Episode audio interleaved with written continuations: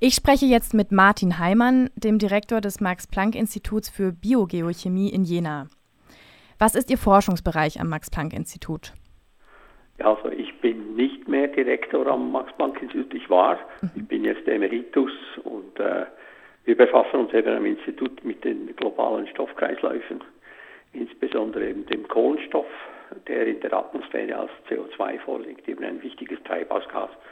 Und äh, wir möchten verstehen, was die Quellen und Senken dieses Treibhausgases sind und wie sich die verändern. Und daher gehört unser Institut eben auch zur Klimaforschung. Mhm. Welche Auswirkungen haben denn Corona und die Maßnahmen auf die Atmosphäre?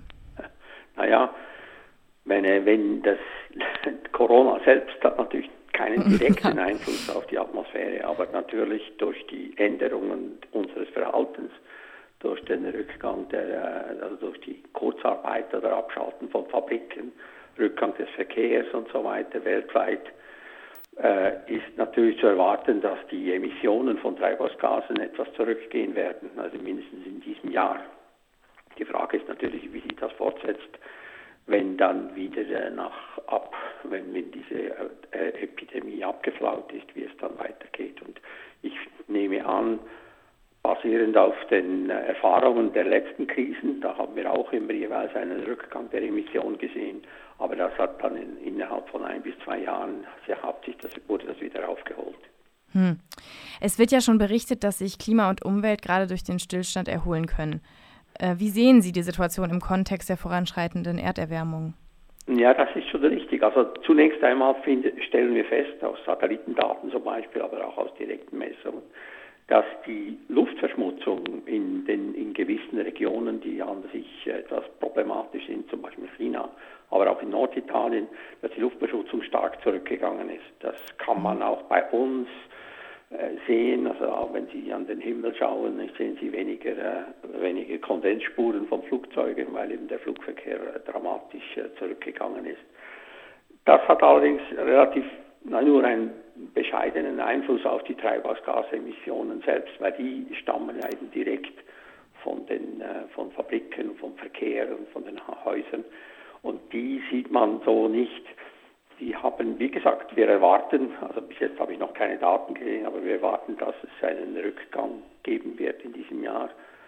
Aber wie sich das dann weiter fortsetzt, das wissen wir nicht. Mhm. Gibt es vor diesem Hintergrund Dinge, die Sie am Umgang mit Corona stören oder die Sie vernachlässigt sehen?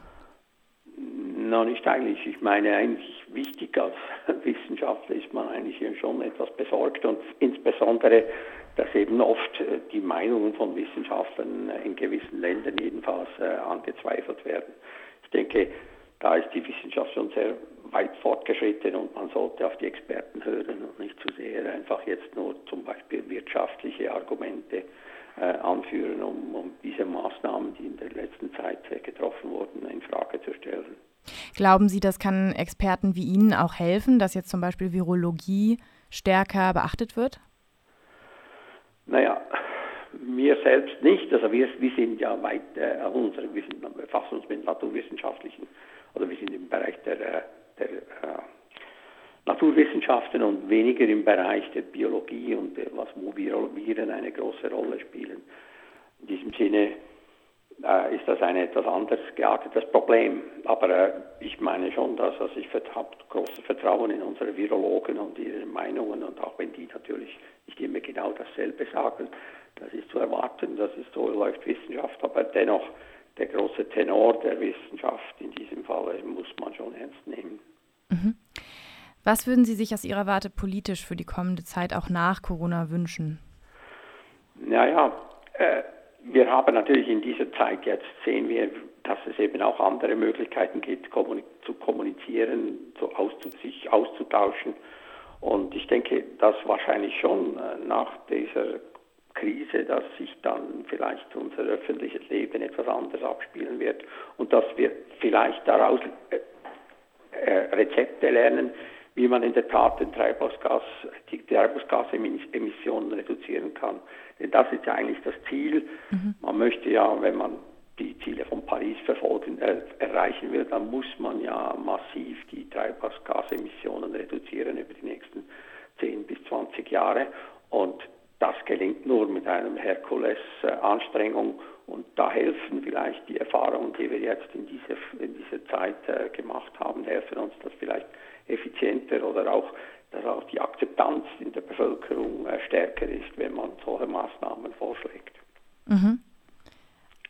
Ja, alles klar. Dann danke ich Ihnen ganz herzlich äh, für okay. diesen Einblick aus der Klimaforschung. Gut. Bleiben Sie gesund. Das war mein Gespräch mit Martin Heimann, dem Direktor Emeritus des Max-Planck-Instituts für Biogeochemie in Jena. Wir haben das Gespräch am Donnerstag aufgezeichnet.